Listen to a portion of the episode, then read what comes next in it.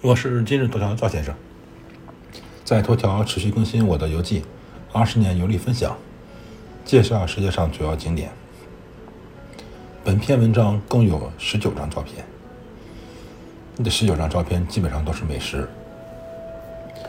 这是我帕劳游记的最后一篇。本文结束之后，欧洲、非洲、大洋洲三个大洲的游历呢，暂时告一段落。美洲我只去过美国，在洛杉矶待了一周，没有什么可介绍的。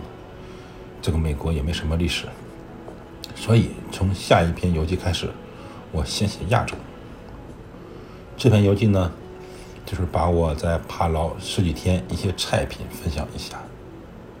帕劳是个岛国，那这种岛国他们主要食物就是海鲜，啊，和我们中华人民共和国泱泱大国比起来。品类比较单一，而且我在帕劳的时候呢，就朋友安排的接待和游玩嘛，考虑到我们有两个孩子，所以说在帕劳吃的饭基本上是以中餐为主。那么总体来说啊，总体来说，帕劳只有一道菜给我留下了深刻印象，就是蝙蝠汤。啊，本文后面的照片呢有这个蝙蝠汤，大家要谨慎观看啊。上面的。这个黑乎乎的东西，就是蝙蝠汤的精华，那就是当地的蝙蝠了嘛。这个黑乎乎的就是蝙蝠。我在游记中说过，我的朋友骗我，我喝完汤之后，他才告诉我我喝的不是鸡汤，而是蝙蝠汤。